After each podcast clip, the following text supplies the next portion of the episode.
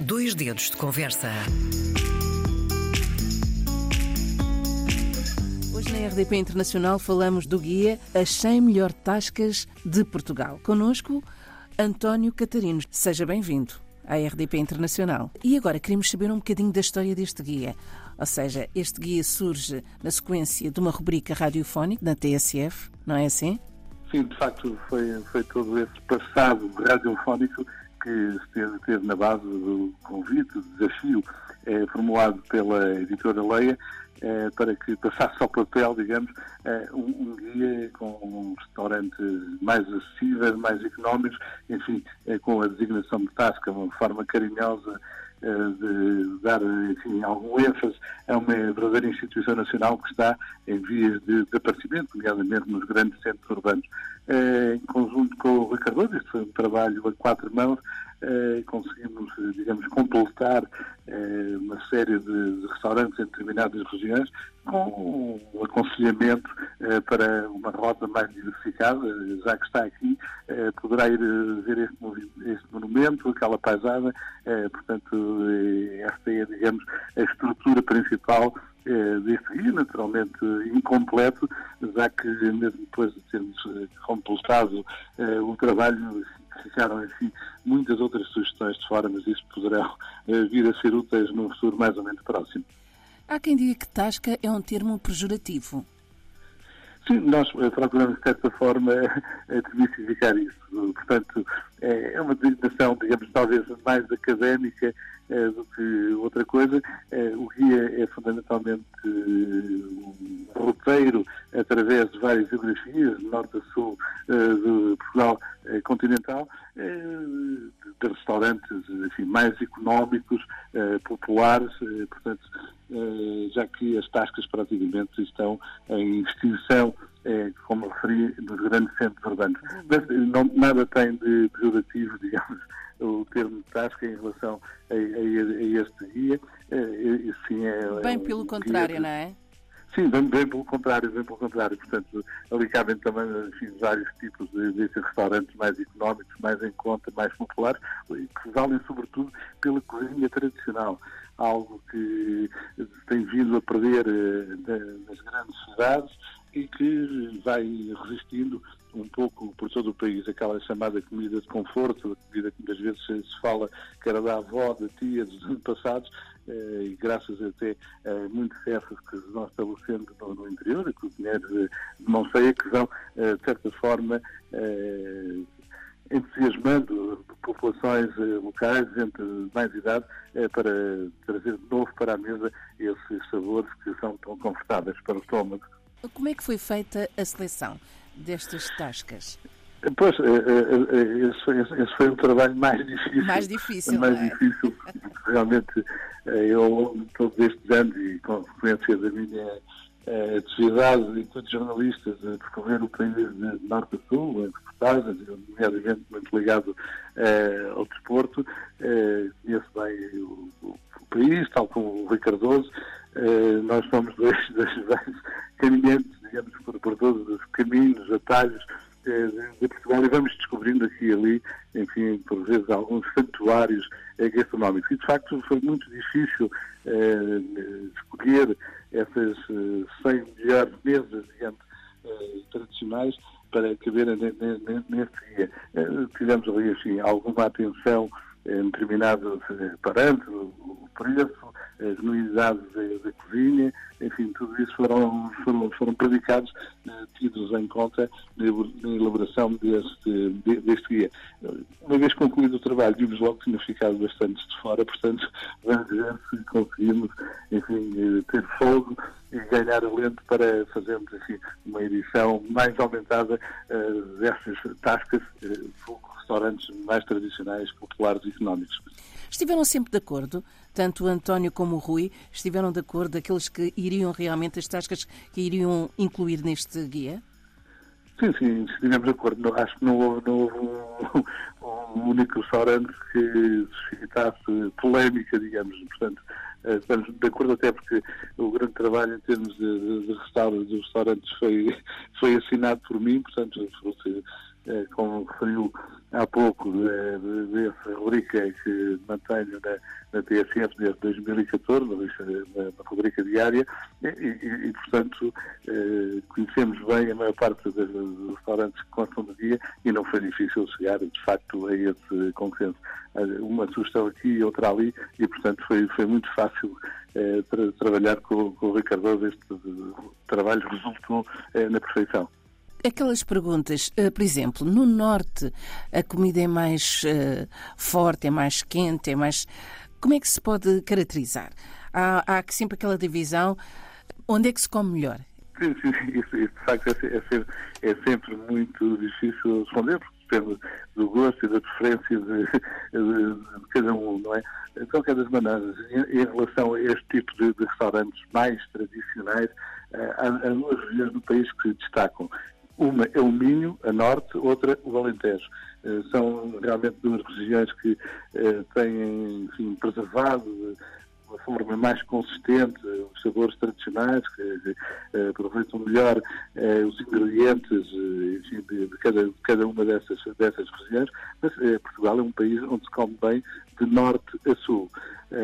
temos uma gastronomia tão rica e tão variada que convém ir preservando, ir mantendo, porque é, é, de facto um grande cartaz de atração turística para, para Portugal e é muito difícil realmente porque a, cozinha ela varia muitas vezes em tão poucos quilómetros há, especialidades que eh, são de, uma região e dando meio de quilómetros já, já, já há outro sabor em Trás-os-Montes, por exemplo, temos uma cozinha muito eh, calórica no tempo frio. Eh, no Alentejo temos uma gastronomia mais adaptada até ao tempo quente.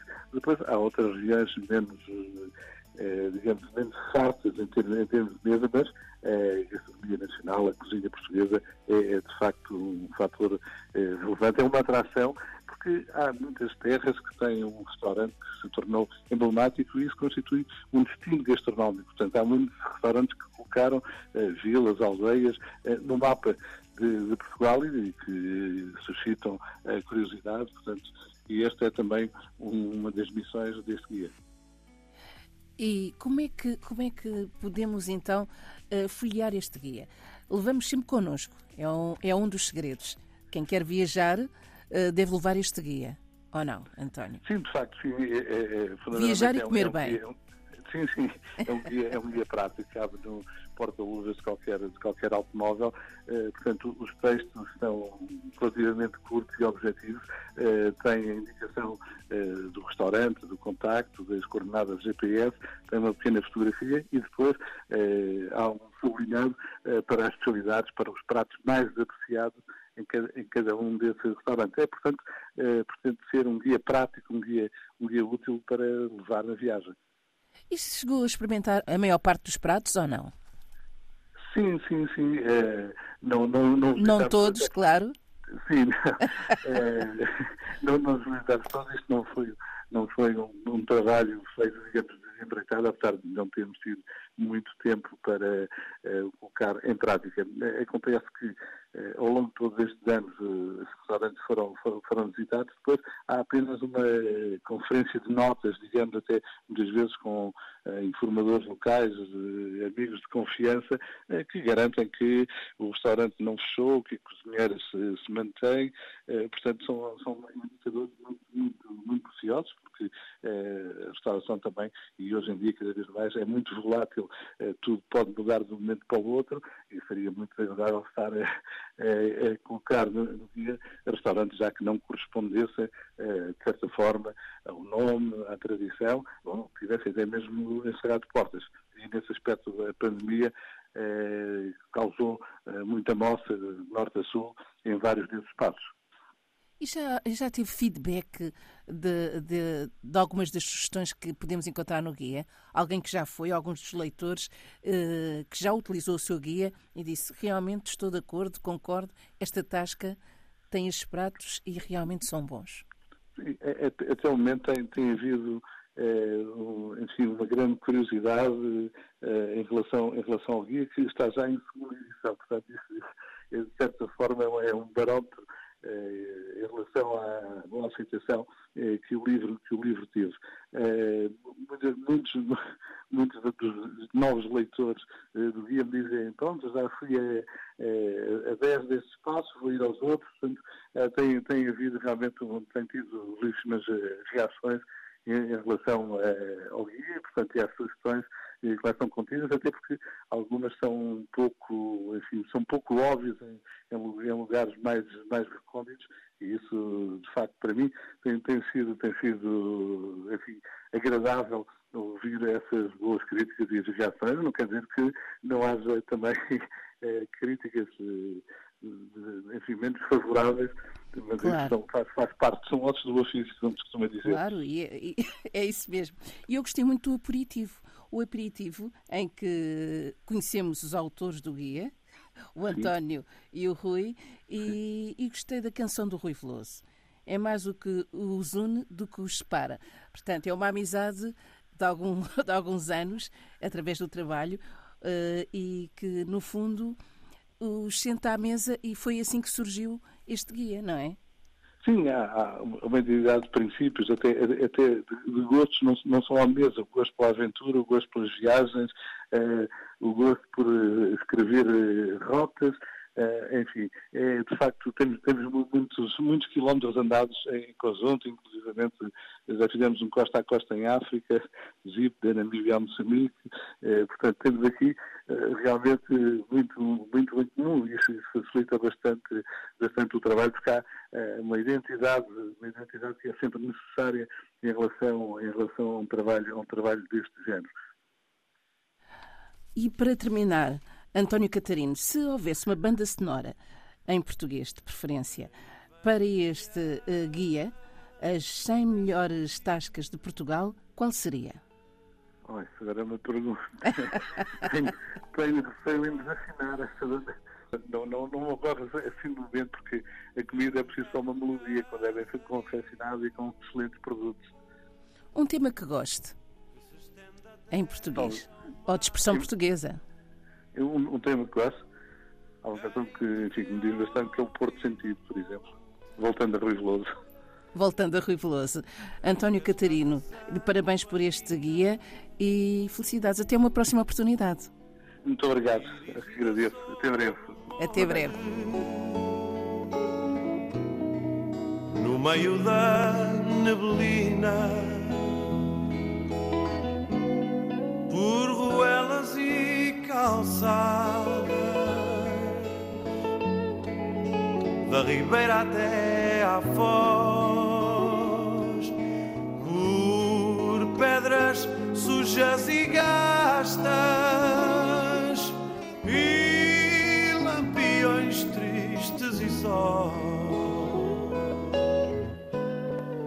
esse teu ar grave e sério de cantaria que nos oculta o mistério dessa luz bela e sombria. Ver-te assim abandonado nesse timbre pardacento nesse teu jeito fechado de quem mói um sentimento. E é sempre a primeira vez em cada regresso a casa